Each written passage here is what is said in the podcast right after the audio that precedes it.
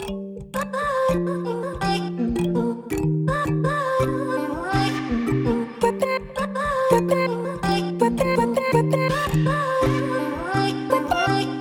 a todos, bienvenidos a la primera tertulia de gimnasia rítmica en español, la tertulia de la zancada con colaboración especial de Es Rítmica y Foro Rítmica. Esta tertulia será la primera de esta semana olímpica donde os iremos acompañando día tras día hasta el domingo.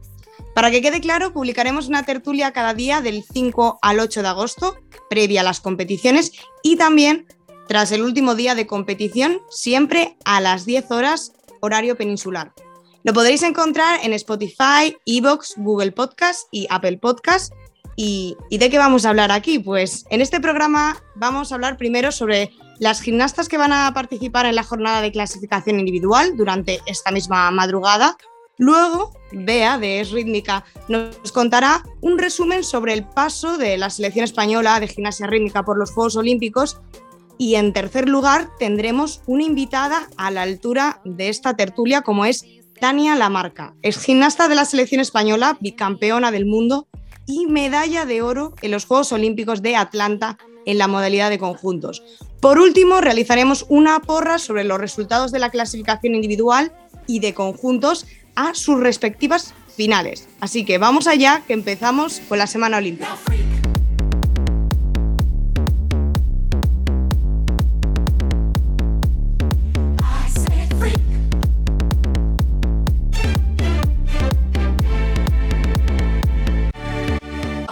Empezamos con el repaso de gimnastas individuales que van a participar en esta jornada de clasificación y para ello están conmigo Claudia de Gimnasia Mundial. Hola, ¿qué tal chicas? Elena Olmedilla.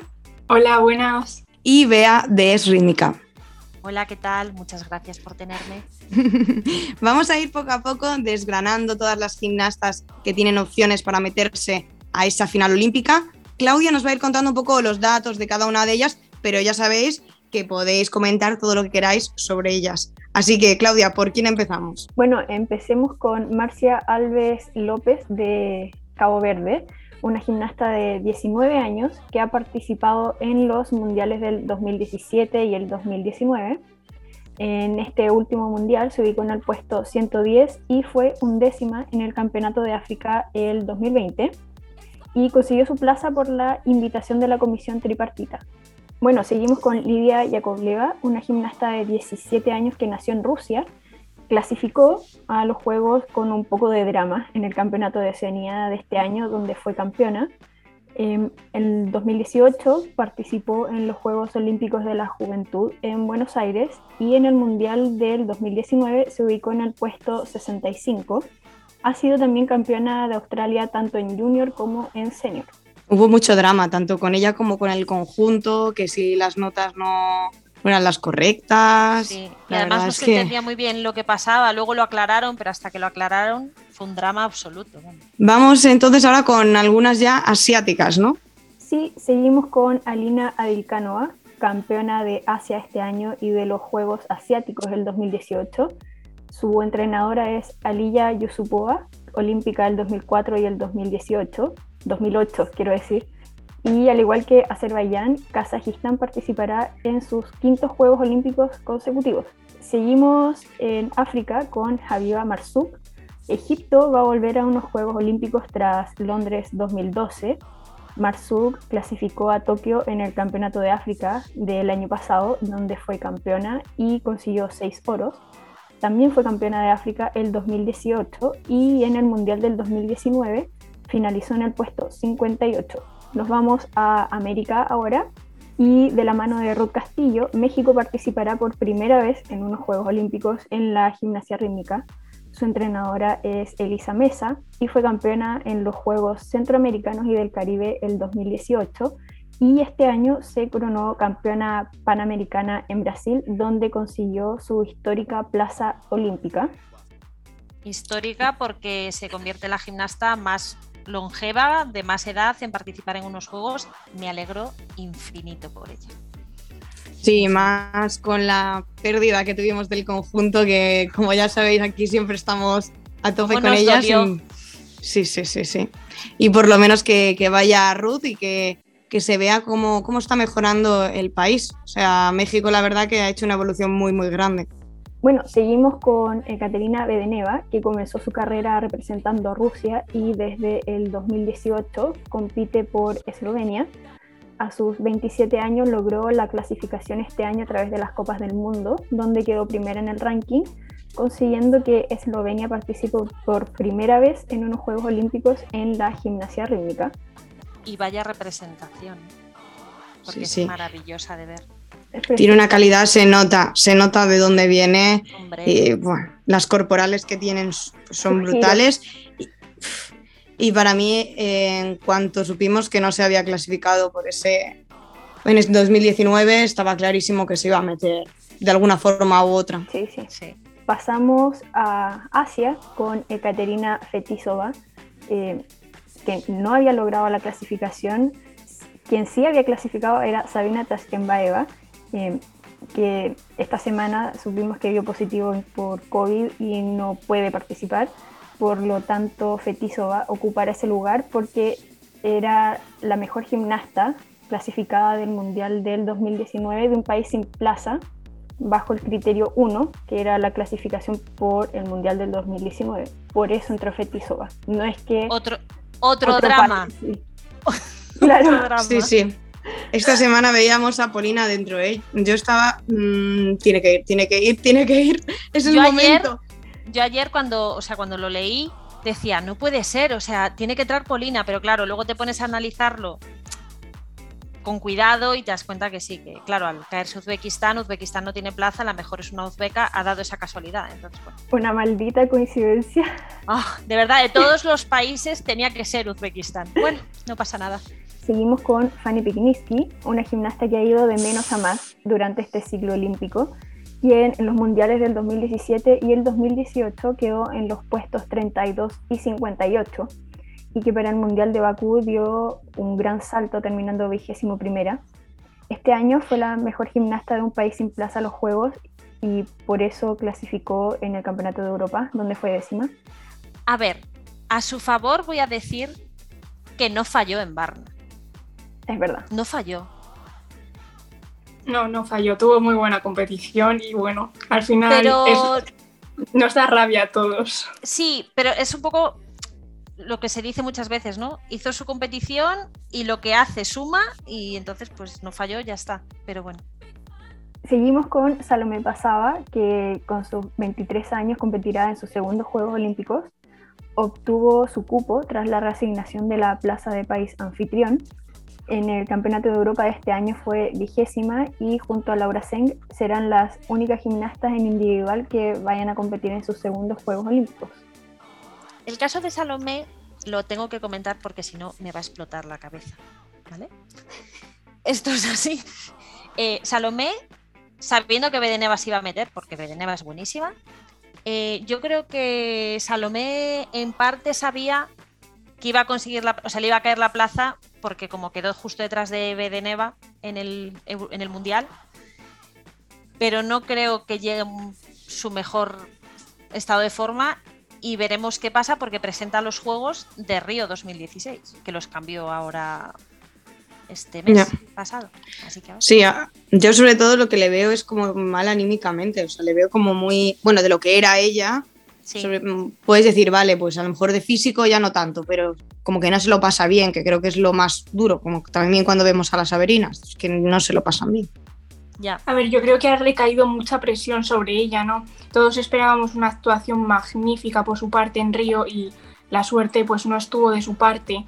Y no sé, yo lo que la deseo, porque yo creo que es muy querida, sobre todo aquí en España, que disfrute, que se quite la espinita y ya está. Yo creo que es a lo que tiene que ir.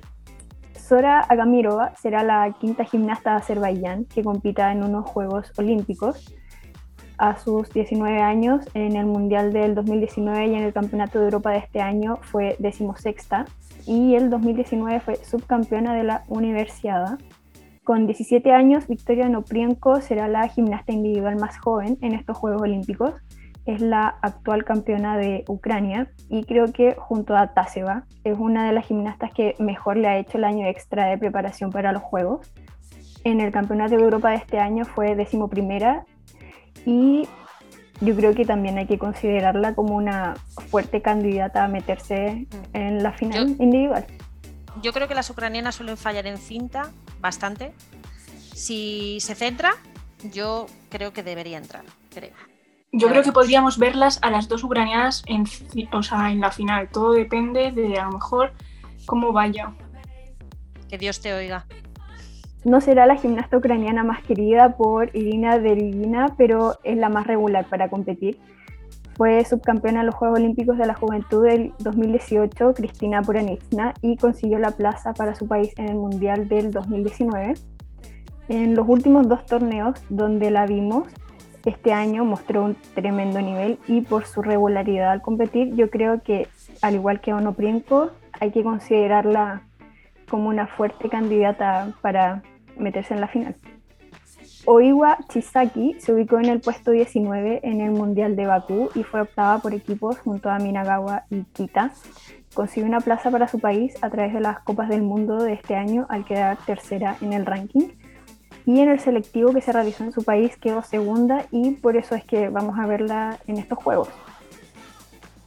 Yo tengo que hacer un recuerdo, bueno, cuando puedes terminar de hablar de las dos japonesas si quieres, pero Minagawa para mí, yo soy súper fan, me recuerdo un montón a la gimnasia de Kanaiba y me da muchísima pena que no pueda estar en estos juegos porque eran suyos. Ha tenido muy mala suerte con las lesiones, muy mala suerte y encima compitió lesionada en el selectivo de su país. O sea, claro, es que ha tenido muy mala suerte. Sí. París llegará. Ojalá. Y, bueno, Japón consiguió dos plazas por país para los Juegos Olímpicos y Kita Sumire ocupará una de esas plazas tras ganar el selectivo de su país. Fue cuarta en el Campeonato de Asia el 2017 y en el Mundial de Pésaro se metió en la final del All Around donde finalizó en el puesto 12 seguimos con Milena Baldassarri, una gimnasta que hemos visto poco este año eh, a nivel internacional. Es la actual campeona italiana y su entrenadora es Julieta Cantalupi. Fue séptima en el Mundial del 2019, donde consiguió la plaza para su país. Y en el Mundial del 2018 obtuvo una plata histórica en la final de cinta. Otro drama el italiano. Pues sí. Vaya drama. Eso sí que fue un drama. Rafaeli. Este ciclo nos ha dado muchas sorpresas y creo que una de ellas fue la octava plaza que obtuvo Evita Griskenas en el Mundial del 2019, que le sirvió para clasificar a los Juegos Olímpicos. En los Juegos Panamericanos del 2019 fue campeona y es la actual subcampeona de Estados Unidos. Seguimos qué bonita era y con qué se ha quedado, ¿eh?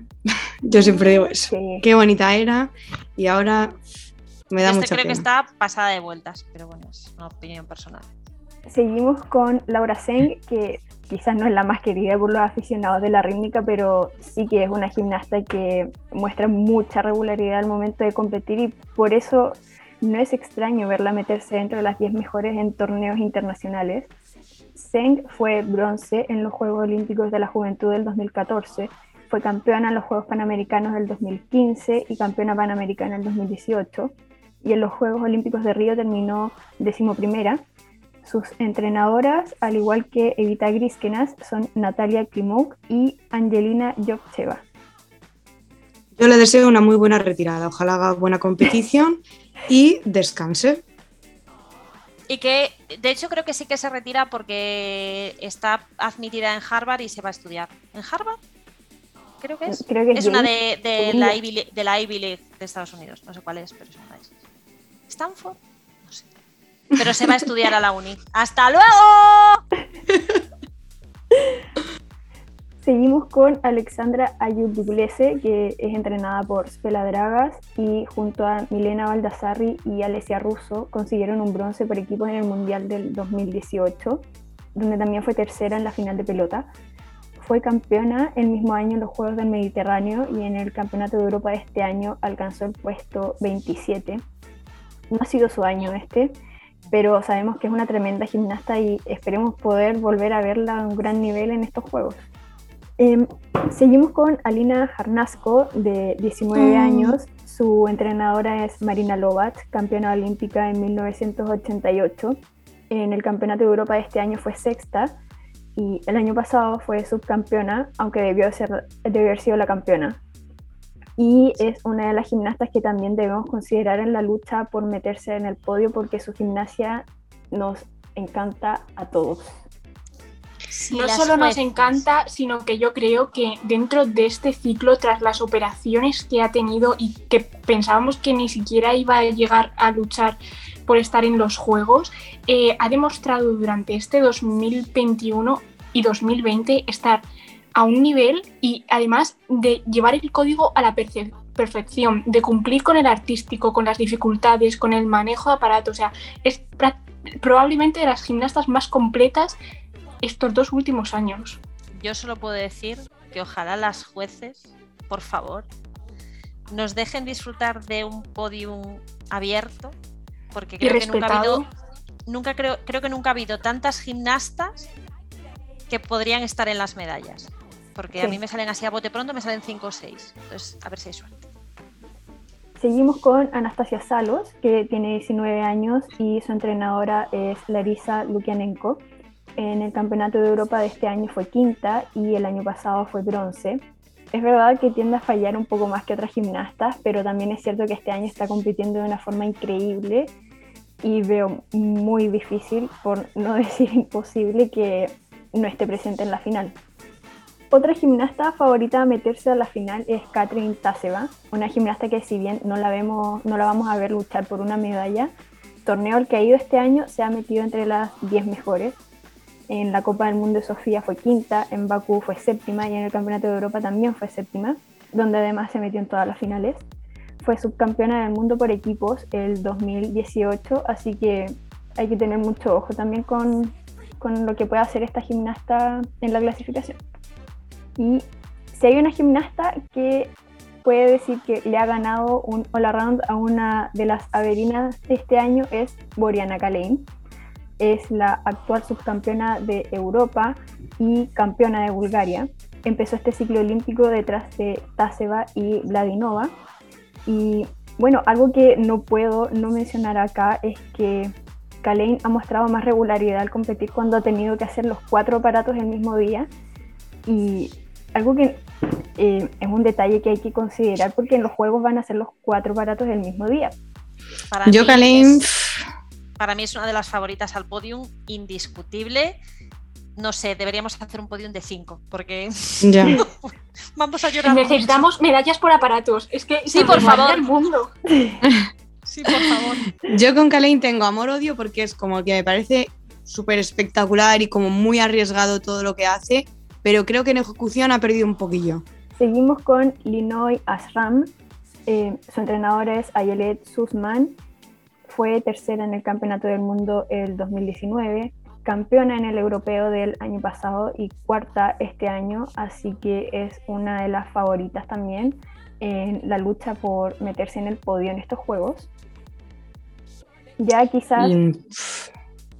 Habla. No, iba a decir que, que Illinois eh, lo que tiene es la regularidad, porque yo volvería atrás a, otros ejercicios que tenía otros años porque estos no creo que sean los mejores suyos. Pero bueno, no falla. es algo que pasa mucho y yo creo que, no sé si estaréis de acuerdo, que muchas veces eh, todos tenemos como una expectativa porque es el año olímpico y los ejercicios que van a presentar, nos imaginamos la final olímpica, cómo terminas la final, no sé qué.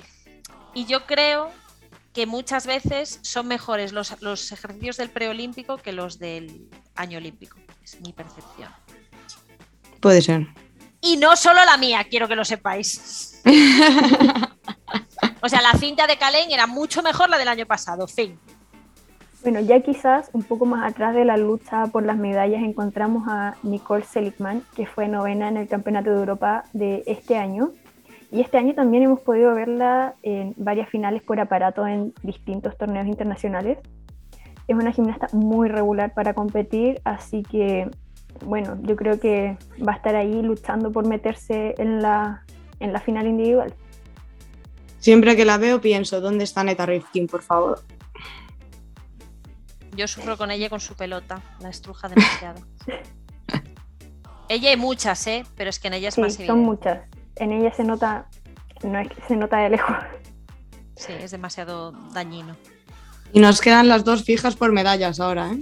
Bueno, ¿Sí? sin duda, Dina Averina es la gran favorita a llevarse el oro.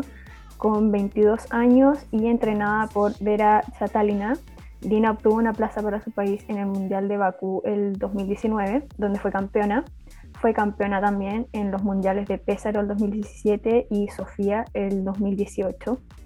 Posee 13 oros mundiales y consiguió un bronce en el Campeonato de Europa de este año. La vimos en cinco torneos internacionales este año y ganó cuatro, así que no por nada digo que es la gran favorita al oro. Si puedo hacer la matización de a mí que me encantan los datos y estas cosas, si consigue el oro en los Juegos, será la única con Canaeva que tiene tres mundiales y el oro olímpico. Y otra gran favorita a subirse al podio y, por qué no, a llevarse el oro es Arina Verina, actual subcampeona del mundo y campeona de Europa el 2018 y 2021.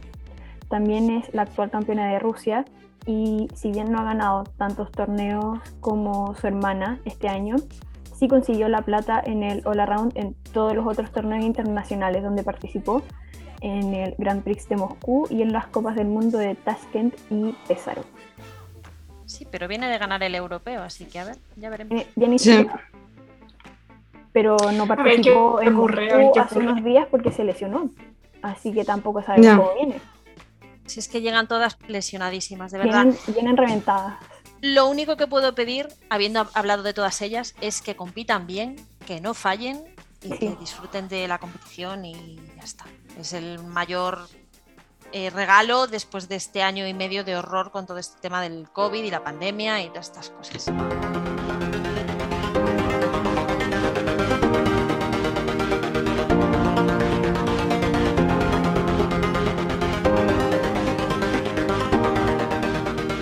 Nos vamos a transportar por el tiempo junto a Bea de Rítmica y hacer un pequeño paseo a través de las participaciones de España en unos Juegos Olímpicos en nuestro deporte. ¿Por dónde vamos a empezar? Cuéntame. Bueno, pues habrá que empezar por el principio. Eh, la primera edición de, gimnasia rítmica en los Juegos Olímpicos fue en Los Ángeles en 1984. Unos Juegos que estuvieron marcados por el boicot de los países soviéticos a Los Ángeles, bueno, Estados Unidos en este caso. Eh, en esa competición participaron Marta Bobo y Marta Cantón, las grandes estrellas de la rítmica española en ese momento y eh, estuvieron lejos de, los, de, las posiciones de medalla por el aire, el famoso aire acondicionado y las cintas, por fallos en otros aparatos. Eh, en este caso, eh, España mandó eso a Marta y a, a, Marta Cantón y a Marta Bobo, que quedaron sextas y novena eh, respectivamente. Tras estos primeros Juegos Olímpicos, ¿cuál fue no, nuestra siguiente presentación? ¿Fuimos a mejor? ¿Fuimos a peor? Pues sorpresivamente hubo un poco de cal y un poco de arena, porque en el año 88, eh, que ya estaba todo el mundo, estaba la URSS, Bulgaria, Alemania, estaba todo el mundo, fueron Maisa Lloret y María Martín. Maisa Lloret fue quinta, lo cual es bastante meritorio porque Maisa Lloret empezó a competir y a hacer gimnasia rítmica con 12 años, o sea, bastante tarde. Y María Martín tuvo, la verdad es que una pésima competición y quedó la última de la final, vigésima, porque antes a la final llegaban más gimnastas que ahora. Bueno, parece que tuvimos ahí como una pequeña remontada, pero llegó a ser un punto de inflexión en la rítmica ese momento, o aún tuvimos que esperar más. Yo creo que el punto de inflexión y donde España despuntó claramente fue en Barcelona 92, porque todos, creo, los que habíamos nacido y los que no habían nacido, conocen la medalla de plata de Carolina Pascual, la única medalla en categoría individual para, para nuestro país. Eh, además, Carmen Acedo tuvo una final un poco delicada porque tuvo algún fallo y quedó cuarta y yo creo que a día de hoy podríamos decir que fue la, los Juegos Olímpicos más, con más éxito para la rítmica nacional. Luego tuvimos la suerte que llegaron los conjuntos y parece que se nos dio bastante bien. No estuvo mal en el 96, eh, en esa competición las favoritas en conjuntos claramente eran las búlgaras, pero bueno, tuvieron una serie de fallos, Rusia falló estrepitosamente el día de la final y al final, pues bueno, las nuestras lo hicieron muy muy bien, entre, entre ellas estaba Tania Lamarca y consiguieron alzarse con el oro. Y en individuales, pues bueno, estaban Alba Caride, que no llegó a la final desgraciadamente, y Almudena Cid, que creo que no hace falta presentarla, y esos fueron sus primeros juegos. Exacto, a partir de ahí ya empezó la, la era Almudena Cid consiguiendo todas esas finales en los Juegos Olímpicos. Efectivamente, llegó a Sydney 2000, a donde fue con, Esther Domínguez, que quedó un décima, no se clasificó por nada, por un poquitín a la final. En la final estuvo Almudena otra vez, sus segundos juegos, eh, y en conjuntos, bueno, tuvimos la mala suerte, los, los aficionados que lo hayan visto alguna vez, se hizo un nudo en la cinta en el mixto, no hubo manera de sacarlo. De hecho, Igone Arribas, que era parte de ese conjunto y era la suplente en el ejercicio de mazas, siempre cuenta que ese nudo lo tuvo que deshacer mordiéndolo, o sea, con los dientes.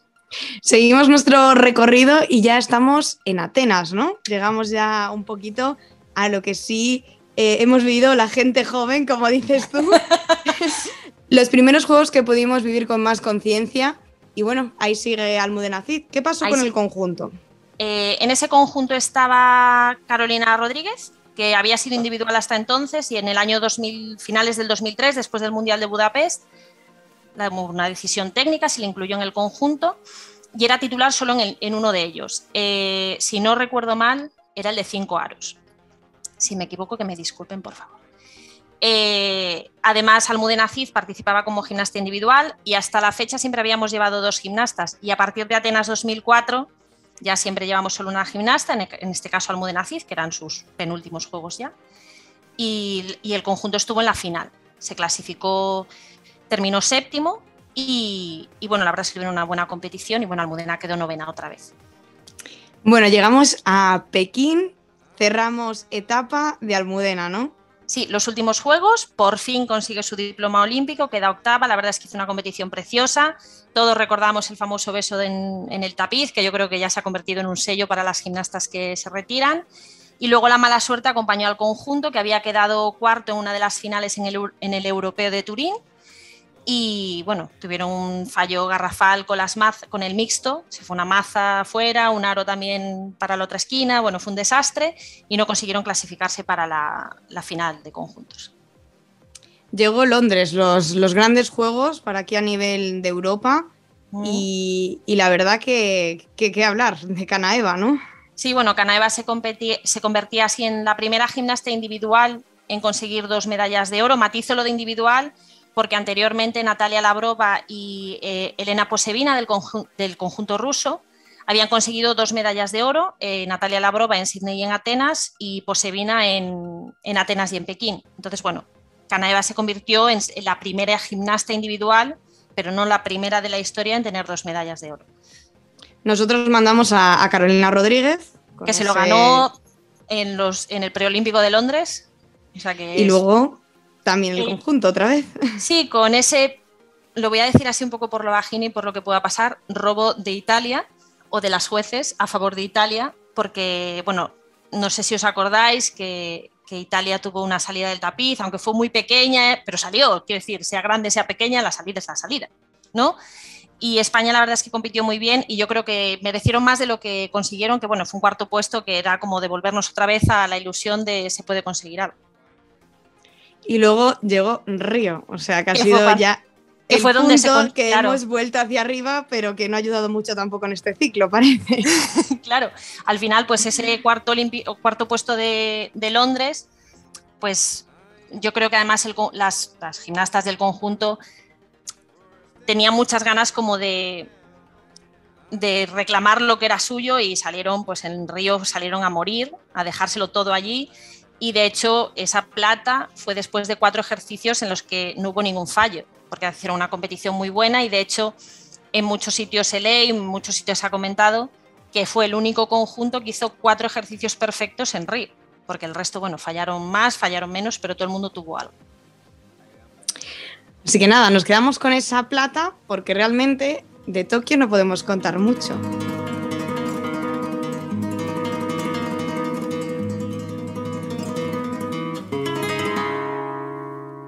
Llegamos a la entrevista y se unen justo a tiempo para empezar Foro Rítmica. Hola Marina. Hola, buenas noches Andrea y buenas noches a todas. Estamos encantadas de estar aquí. Y también hola Nerea. Hola, ¿qué tal chicas? ¿Cómo estáis? Estamos ya ahí a tope. Empieza, empieza. bueno, vamos allá con la entrevista que como decía antes, hoy tenemos con nosotras a Tania Lamarca, una ex gimnasta de la selección española que ha sido campeona olímpica y bicampeona del mundo con aquel conjunto conocido como las Niñas de Oro. con una historia detrás llena de sacrificio y que ha desbordado en su dedicación ahora mismo al coach deportivo. Buenas noches, Tania. Hola, buenas noches. Bueno, estamos a punto de empezar los Juegos Olímpicos con la gimnasia rítmica y tú tuviste la suerte de estar en uno de ellos. Quería preguntarte cómo te preparaste, tanto físicamente como también psicológicamente, que ahora está como eh, hablándose mucho de este tema, para llegar bien a ese gran evento. Bueno, ya hace, como os decía antes, ¿no? que ya soy gimnasta jubilada, ya hace 25 añitos que hemos hecho ahora de los Juegos y, y, es verdad que físicamente nos preparamos con muchísimas horas de entrenamiento y muchísimo, muchísimo trabajo. Es verdad que mentalmente el deportista hace 25 años no tenía ni la mitad de la presión que tiene a día de hoy. Y, y, teníamos un equipo psicológico que es verdad que nos preparaba pues eh, con muchas técnicas de visualización, lo que más hacíamos para visualizar muy bien el ejercicio, técnicas de relajación pero es verdad que no teníamos tanta presión que hay ahora y no, no necesitábamos ese añadido ¿no? que necesitan hoy los deportistas. Así que lo que más trabajamos realmente es el, el cuerpo que, que, entrenábamos muchísimo.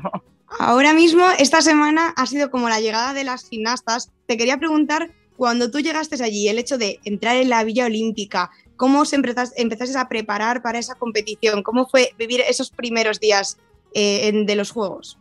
Sí, eso fue lo mejor. Eh, es verdad que luego tuvimos la gran suerte de llevarnos el metal que, que, todo deportista sueña.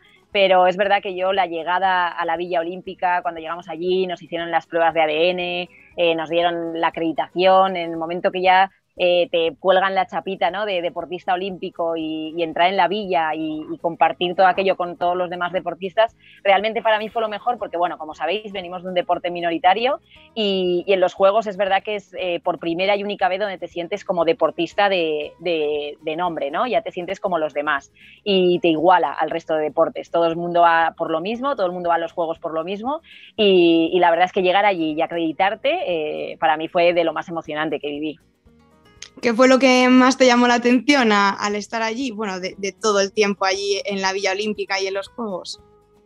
Pues mira, eh, yo la verdad es que siempre he dicho que viví los Juegos casi casi como una espectadora, porque yo iba a desayunar y solo veía deportistas y flipaba. De repente me encontraba a los jugadores de la NBA y alucinaba. Y, me encontraba a Fermín Cacho, que era el atleta que ganó el oro en atletismo, y flipaba y de repente me los encontraba en el ascensor, entonces vivía como, ¿no? Me acuerdo que nuestra entrenadora siempre nos estaba diciendo que nos creyéramos que éramos deportistas olímpicas, porque, porque por cada paso que íbamos era como alucinando de poder compartir con, con esos deportistas que al final yo tenía 16 añitos y, y yo veía por televisión. Luego de esta experiencia está la parte de la competición, ¿no? O sea, no creo que ninguna de nosotras ni, ni, parte de nuestros oyentes hayan vivido el hecho de estar en unos Juegos Olímpicos y decir, oye, estoy entrenando en el tapiz previo y voy a salir a competir.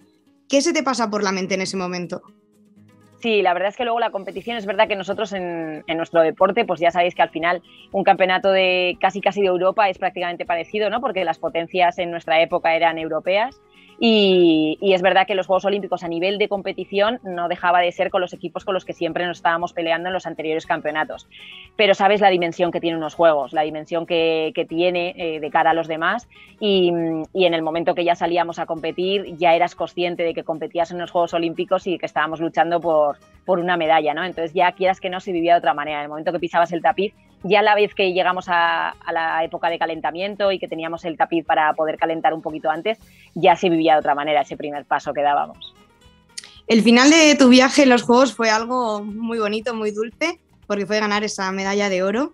¿Qué, qué significó para ti haberla ganado? ¿Qué cambió en tu vida después de, de eso? Pues mira, la verdad es que cuando la gané, ahora veo a deportistas, eh, hoy eh, que ha conseguido en escalada eh, Alberto y veo a deportistas jovencitos y hoy miraba a Alberto y decía, no sabe lo que ha conseguido, ¿no? Que es lo que decían conmigo, ¿no? Realmente es verdad que yo gané la medalla de oro con 16 años, como Adriana, y, no eres consciente de lo que ganas. Lo vas viendo con el paso del tiempo, con los años, con la perspectiva, y entonces en ese momento, pues bueno, habíamos conseguido una medalla de oro en los Juegos, pero a día de hoy es cuando se valora, ¿no? Y más que, que en nuestra modalidad, pues después de, de nuestros Juegos, pues Rusia ha sido el campeón durante todos los juegos, no hemos podido sacarlo de ahí y, y, la verdad es que sí que se valora muchísimo más. Ahora mis, mis compañeras te, te han preparado varias preguntas.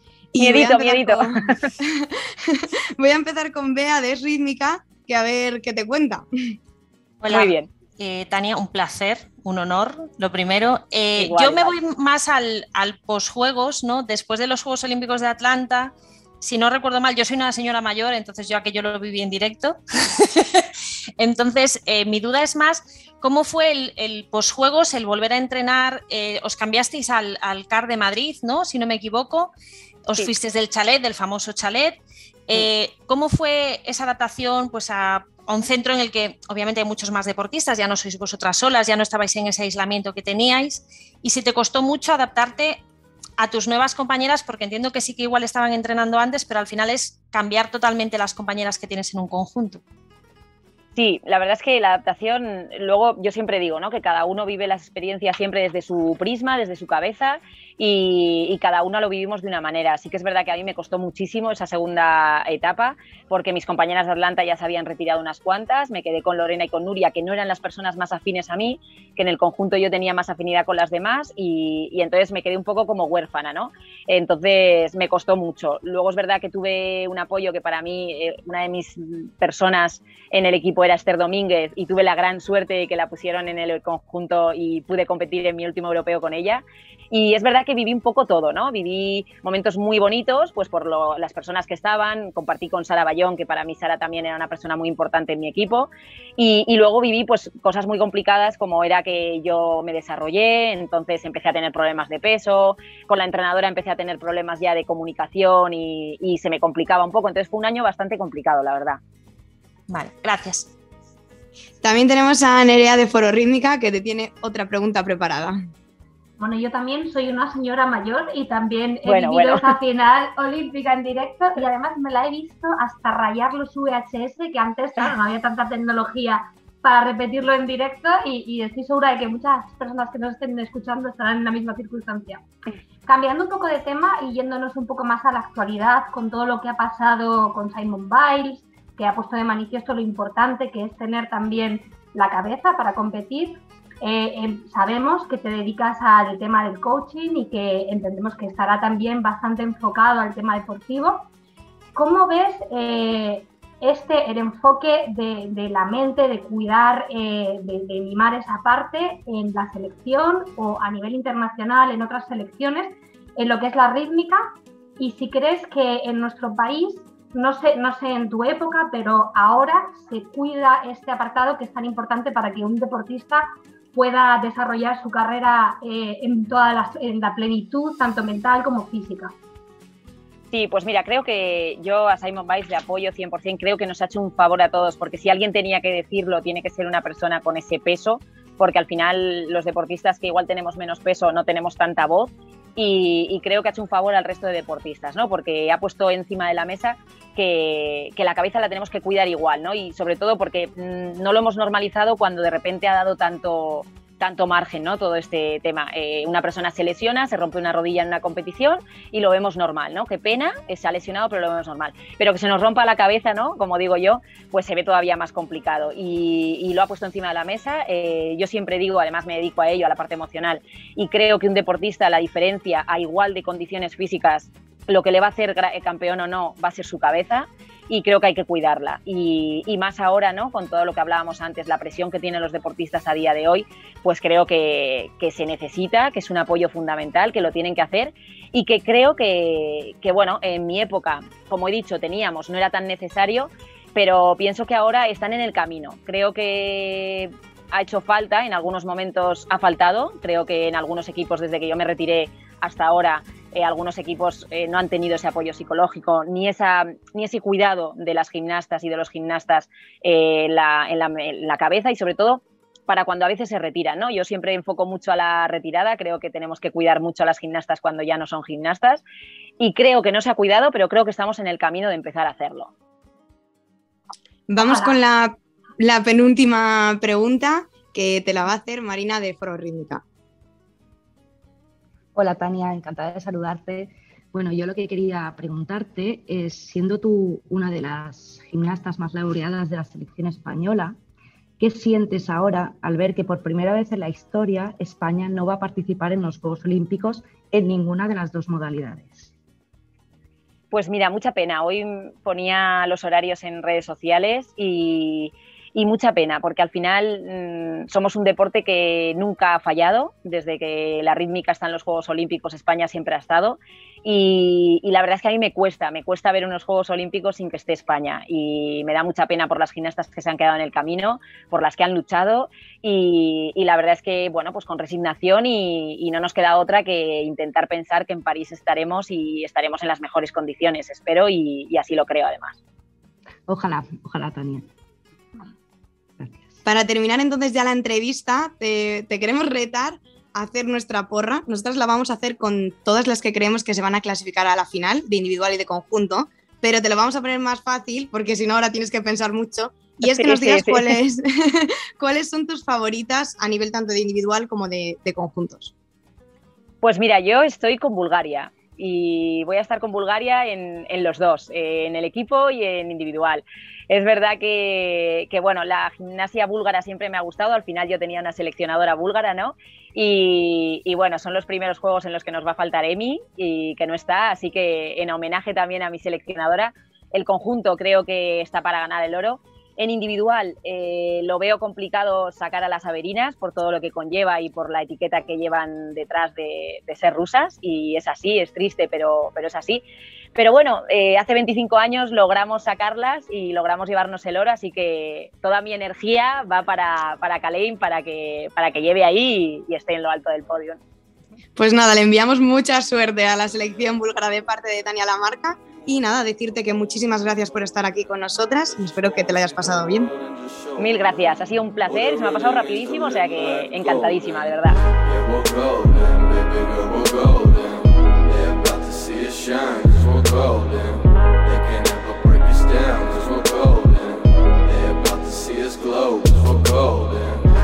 Vamos con nuestra porra de esta tertulia y os vamos a contar nuestras apuestas sobre quiénes creemos que estarán en esa final individual y también en la de conjuntos. Desde casa también podéis crear la vuestra, compartirla en redes sociales con nuestro hashtag la tertulia la zancada y la tertulia olímpica y además nos podéis etiquetar, nombrar, lo que queráis. En esta primera fase, las normas de puntuación son las siguientes. Por cada gimnasta o conjunto que adivinemos, que estará en esa final, sumamos un punto. Y también por cada posición que acertemos, por ejemplo, Dina Verina primera, que bueno, ya veremos, eh, sumamos otro punto más. Para que esté más claro, luego lo vamos a compartir también en redes sociales, así que lo vais a poder ver y no va a haber ningún tipo de problema. Vamos allá con los nuestros. Primero, Foro Rítmica nos va a contar cuáles son sus apuestas para esa final individual. Bueno, en Foro Rítmica estamos muy locas, ¿eh? Entonces hemos hecho una, un listado que es eh, potente y pretendemos que sea competitivo. Sorpresa, Dina Verina primera. ¡Uh! ¡Qué sorpresa! Nadie se lo esperaba, ¿eh? Ya vamos ahí con el ejemplo. Venga, sigo. Eh, segunda, Harina Averina. Esa también es sorprendente. Alina Jarnasco. ¿Cómo? Que esa también es sorprendente, la segunda. Sorprendente, ¿eh? Ahí nos la estamos jugando. Tercera, Jarnasco. Cuarta, Linoy. Quinta, Kalein. Sexta, Salos. Séptima, Chisaki Oiwa. Octava, Hombre, Japón, eh, lo suyo. Bueno, a todas hay, nos hay, que ver esos giros, ¿eh? bueno, efectivamente, es, es, más que además un deseo. Eh, Taseba, octava, Baldassarri, novena y Laura Elegancia. ¡No! no, ¿por qué lo tenemos que poner?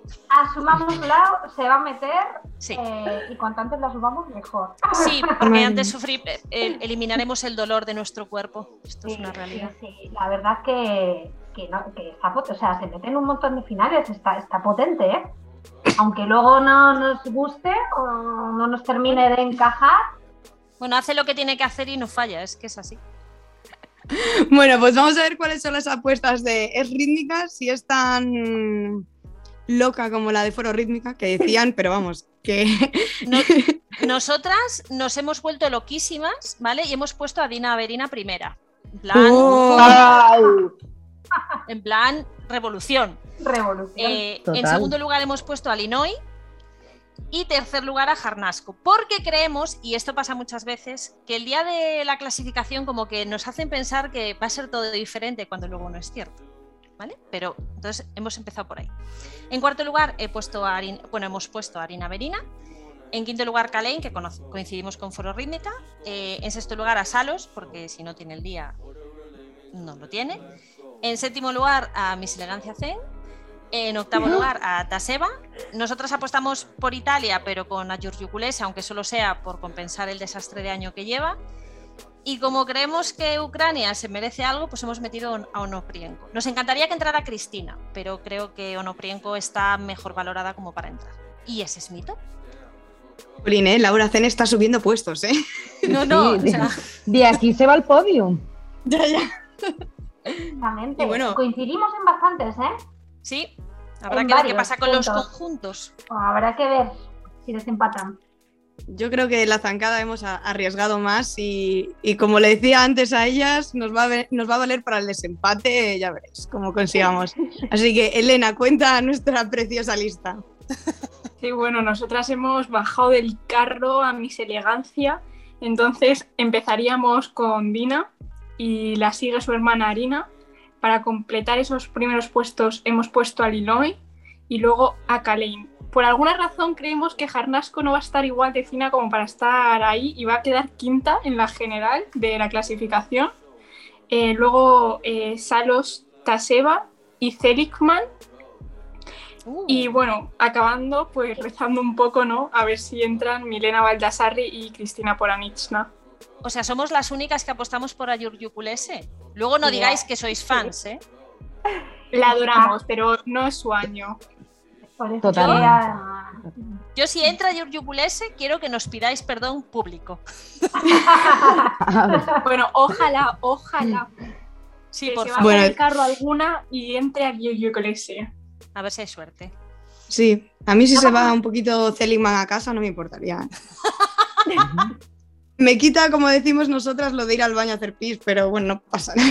Ya, bueno. Nosotras me aguanto. El café. En Pororrímica teníamos la duda, hemos estado a punto de meter a Seligman, pero hemos querido dar un poquito más de variedad y también darle la, oportunidad a Seba, porque dudábamos entre Seligman y Taseba, pero como al final el foro también ha votado, el foro también ha votado y también nos hemos guiado un poco por ahí, por lo que veíamos en las listas. De todas maneras, Taseba lleva todo el año compitiendo y lo hablábamos antes que en privado, eh, off the record. Off the record. Que lleva todo el año haciendo top 10. Entonces no sería tan raro. Está eh, bastante recuperada del Mundial de 2019, que yo la vi bajísima de moral y, no pensé que se iba, sí, o sea, no pensé que iba a estar tan bien este año. Pues a ver, yo creo, es que esta plaza yo creo que no la lucha por ella sola, sino también por su amiga del alma, ¿no? Vladinova, que yo ah, creo que es que era, era el pack de tres, o sea. Sí, de hecho ella siempre. Va a disfrutarlo por ambas. Claro, yo de hecho ella siempre decía que su sueño era como ir a los Juegos de Tokio con Vladinova, o sea, ir las dos. Supongo que con Kalein hay buena relación, eso yo lo desconozco, pero vamos, que su ilusión era como ir siempre con su amiga Vladinova, que bueno, ahora está de vicepresidenta de la FEDE y bueno, ahí está. Sí, así. Sí, pero Claudia... los Juegos por las dos. Te digo que Claudia que nos diga algo, que opine, que está ahí en silencio. No, mira, yo les vuelvo a decir lo que les dije off the record penante. Eh, a Zeng yo no la veo adentro de la final ni por si acaso. Es que yo creo que tienen que fallar las dos ucranianas y las dos italianas para que se meta. Si no, no se Yo puedo decir en esta participación de tu persona que eres ídolo de masas. ídolo de masas. Un, aplauso para Claudia. Bravo, bravo realmente te compramos el argumento mm, con creces. Sí, o sea, nosotras nos hemos basado, porque yo hablo en nombre de las que hacemos es rítmica, que somos, somos tres personas, em, nos hemos basado un poco en que siempre la quieren mucho y son sus segundos juegos y todas esas cosas. Entonces. Es una estadounidense, se tiene que meter en la final porque el conjunto lo tiene muy complicado. Es que hay factores ahí que parecen indicar que, la vamos a ver en la final. Pero si pasa lo que dice Claudia, yo no me voy a quejar. No, no, a ver, no, nadie. nadie. Bueno, vamos a ver que igual alguien se nos ofende por lo que estamos diciendo. Todo esto lo decimos porque hay gimnastas que. Claro, sí. consideramos que hay otras gimnastas que deportivamente lo merecen más y bueno, es, nuestra apuesta, pero todo el cariño para Laura Zeng, no le deseamos ninguna mala competición. Sí, todo el respeto. Por favor. Que después del día que llevamos hoy en Twitter, como tal, yo ya dije, todas se merecen una medalla. Bueno, vamos allá entonces con los conjuntos, que creo que está hasta más complicado que los individuales, porque no sabemos quién puede estar y no estar. Así que, foro rítmica, volverme a sorprender. Bueno, esta porra es un poco para darle emoción a la cosa antes de la gran final, ¿vale? Tampoco os asustéis con lo que vamos a decir. A ver, en primer lugar, Rusia. ¡Súper sorpresa! Ole. Arriesgando mogollón. Sí, sí, a ver, aquí. En la final, ¿eh? O sea, eso, es, para... es, eso es. Vivís al límite, por lo que veo. Sí. Nos gusta, nos gusta. En segundo lugar, Italia. En tercer lugar, Japón. Uy. En cuarto lugar, Bulgaria. Nos quiere sentir en la miseria. Bulgaria la caga, entonces. No, no, esto, esto es porque el, el, día de la final de conjuntos habrá un giro de guion y Bulgaria era catapultada al podium en primer lugar. Esperemos, esperemos que bueno, de, te tomamos la palabra. ¿Eh? De horas que lleva Rusia. ¿Dónde que... igual, igual que compré antes lo de Claudia y Zen, compro lo vuestro y lo de Bulgaria. Esto es como para no comprar, ¿cómo es lo del jarrón antes de que se rompa y esas cosas? Sí, esas cosas, sí. Esas cosas, nos entendemos. Perfecto, perfecto. Exactamente. En quinto lugar, Israel. En sexto lugar, Azerbaiyán. Séptimas, Bielorrusia. Y octavas, China. Uy, abajo ponéis a Bielorrusia. Ucrania y ¿Dónde hemos dejado fuera? Es que no ¿Y Sailor Moon? Capaces. Sailor, Sailor Moon, Moon eh, ¿Qué pasa? No, Yo no, esta Sailor mañana Moon. desayunando cerezas con Sailor Moon y no las hemos metido. Sailor Ya. Moon con una vez, vale. Ya está. Perfecto. La vemos está. el, Bueno. el- Que, el sábado por la es que vemos está. a Bielorrusia un poco capaz de todo. Entonces, creemos que tienen calidad para estar en esa final, pero claro, esto hemos venido a jugar. Me parece estupendo, me parece muy bien. A mí me parece fenomenal. Bueno, habéis tirado de los asiáticos, que también Que es no cierto que siendo en Tokio. no, no, hemos venido a jugar. No queríamos Bueno. que fuera Eurovisión esto, entonces hemos metido ahí más chicha de otros continentes. Antes coincidisteis mucho. A ver qué pasará con los conjuntos. Pues Sorpréndenos, Bea. así de inicio, yo he puesto a Bulgaria primero. Y Ole. os explico luego por qué. He metido Porque segunda. son las bueno, mejores, hombre. ta- sí, por, por definición lo son, ¿no? Pero entonces hemos metido primero a Bulgaria, eh, segundo a Rusia y tercero a Italia. Y os cuento por qué. Por lo mismo que las individuales. El día de la clasificación, siempre el podium es distinto a cómo es el día de la final. Entonces, mal que me pese, estoy diciendo que Bulgaria no va a quedar oro en la final. Pero ahí está. Esa es mi teoría y por eso lo hemos hecho así. Luego hemos puesto cuartas a las bielorrusas, porque si tienen el día deberían estar arriba. Eh, Japón, Israel, China y mal que me pese Uzbekistán. Porque creo que. Ucrania, después de haberlo clavado en Varna, que me parece muy bien, pero nos vino fatal, ¿eh? Eh, yo creo que no, los Juegos de Tokio no van a ser. Y bueno, esperemos que todos los conjuntos lleven las pelotas hinchadas como deben. Guiño, Por guiño. favor, aviso a comandante. Por favor, gracias. Odiamos los agarrones. Mira, yo espero Comité que tertulia olímpica. a la final solo porque lo clavaron en el europeo y dejaron fuera a España. Así que Muy yo bien, quiero esta que chica me cae muy meta. bien. Esta chica me cae muy bien. Nos crearon una falsa expectativa. Pensábamos que éramos capaces, cuando vimos la primera nota de España, de pasar a Ucrania, porque nosotros decíamos, están a cuatro puntos de, de Bulgaria, pero ¿qué es esto? Estamos crazy arriba. Y, Bulga- y Ucrania hizo la, la competición que no había hecho en toda la temporada, aunque yo encantada de que, de que hicieran esa competición y se quitaran la espinita porque es un conjuntazo que además eh, ha tenido una temporada más difícil aún si cabe que el resto de equipos y, y se han repuesto con, con la gimnasta que ha entrado, que es Lleva, a, a formar parte de este conjunto. Ya un regalo para ella también poder estar en estos juegos, viendo que era tercera gimnasta. Sí, además de, debió decir en alguna entrevista. Sí, además debió decir en alguna entrevista como que al principio ya no quería estar en el conjunto y que le pareció fatal que la metieran. Pero claro, ahora se mm. tendrá que callar. Puntito en la boca.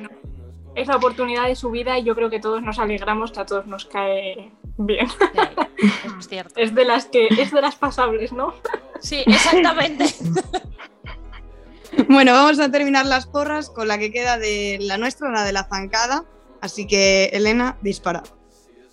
Bueno, nosotras no nos hemos arriesgado para la clasificación general. Va a ser Rusia en primer lugar, eh, después Bulgaria y en tercer lugar Israel. ¿Por qué? ¿Por qué? ¿Por qué Israel? Esperamos que la gane en la final y quede fuera del podio. Simple. Me gusta tu forma de pensar. Me caes bien, ¿eh? Esperamos, están muy arriba las israelíes en conjuntos. Igual es como el ciclo pasado que parecía también que se venían a comer la samba y al final eh, se quedó todo un poco más diluido en Río. Bueno, a ver qué pasa. Es que encima en estos ejercicios con este código, como puede fallar todo el mundo y es un drama, pues yo qué sé. Y ojo que Israel en el europeo del 2016 igual estuvo estuvieron extraordinarias como en el europeo de este año y en Río no fueron lo mismo. A ver si pasa lo mismo acá. Exacto, ahí estábamos, en esa onda, de, de a ver si se diluyen. Bueno, a ver qué pasa. Luego, por supuesto, tenemos a Italia y ojalá las bielorrusas lo claven y en quinto lugar se metan a esa final. Y para finalizar, eh, Japón Ucrania y Uzbekistán. ¿Dejas fuera China con esos ejercicios tan buenos que tiene? Ah. Sí. Mm. Bueno, El tema con, China será ver cómo las puntúan, porque sí tienen unos grandes ejercicios, pero bueno, pues. Bueno, no han salido en todo el año. cómo funciona esto. Exacto. Pero las hemos visto rodar con el resto de conjuntos, entonces también es un poco difícil a ojos no sé. bueno, cuando se vieron los ejercicios, la verdad es que son espectaculares. De hecho, se estrenan este año los Juegos Olímpicos. Tú me dirás, vaya estreno de temporada. Exactamente. O sea, estreno en fin, casi. Bueno, que luego viene el, mundial, mundial, pero exacto, ya descansar de vacaciones. Y ya está. Y ya está. Bueno, nos queda comentar alguna cosa final que queráis decir sobre estos juegos o sobre la clasificación pálpitos individuales. Yo solo puedo pedir, eh, y creo que Claudia va a estar de acuerdo conmigo, por favor, no sé cuál va a ser el sistema de clasificación para París 2024, ¿vale? Pero por favor, hacerlo fácil. Gracias. bueno, mire que hasta esta semana hemos tenido que seguir explicando la clasificación. Es exagerado, o sea, yo creo, eh, es un sistema muy difícil de entender. Yo me lo he leído por activa y por pasiva, creo que te ha pasado lo mismo, a todas nos ha pasado lo mismo. Pero es como que de repente surge otra duda, ¿y por qué esto? Y de repente tienes que decir, ah, pues es por esta. Uh, no. ¿Cuántas veces hemos metido a Polina en los juegos? Nosotras nos hemos infartado ya dos veces con este tema. Sí, que por cierto, eh, desde aquí eh, enviar un saludo y un abrazo tanto a Polina como a Natalia que, como al conjunto de la selección española que aunque no se han metido entendemos que bueno han hecho un trabajazo todos estos últimos meses y ha sido una pena que no pudiesen estar ninguna y, bueno sobre todo pues esos infartos de Polina por, porque hemos tenido de ahora sí es que Eva y por qué va Fetisova y no y sí bueno era también un poco esa ilusión y esas ganas de que después de todo el esfuerzo que ha hecho, pues que estuviera en Tokio, como que era su cielo soñado. Ella siempre lo decía, que había estado en el barro y que su cielo era Tokio. Una pena, la verdad, muy grande. Ya lo bueno, yo creo que Polina, Polina sabe, igual que el conjunto saben que están entre esos entre ese número de participantes de rítmica, entonces hay que seguir escalando para que en París las podamos ver realmente. Trabajar, trabajar y trabajar. que les den unas buenas condiciones de trabajo, las apoyen muchísimo, las cuiden y seguro que si esto es así, tendremos individuales y conjunto en Tokio, seguro. Ah, perdón, en, París. Es que estoy obsesionada con Tokio, llevamos cinco años obsesionados. bueno, por fin llega ya la competición. Esta madrugada estaremos todas pendientes de ella. Como sabéis, estarán las chicas de Foro Rítmica en el foro, en Twitter es Rítmica y nosotras igual por ahí comentando, Gimnasia Mundial, Elena y yo. Así que para los que se queden esta noche viéndolo, ya saben dónde pueden comentar los dramas, los lloros y todo lo que sea. Tendrán todo nuestro apoyo. bueno, pues muchísimas gracias. Primero me voy, a, bueno, me voy a despedir de cada una de vosotras. Así que muchas gracias, Claudia. Muchas gracias a todas. muchas gracias, Bea, también de Rítmica. Ha sido muy divertido. Muchas gracias. Muchas gracias, Elena. Gracias a ti. Y muchas gracias a las dos chicas de Foro Rímica, por una parte Nerea. Muchas gracias, un placer, me lo he pasado divino. A ver mañana la energía después de estos madrugones que nos vamos a pegar. Y muchas gracias, Marina. Muchas gracias y buenas noches a todas. Aquí termina nuestra primera tertulia. Espero que hayáis disfrutado del programa, igual o más que nosotras grabándolo. Y como decía, ya sabéis que todos estos días podéis estar con las últimas novedades de los juegos. En redes sociales estaremos ahí comentando, informando, tanto es rítmica como foro rítmica como la zancada. Mañana más y mejor.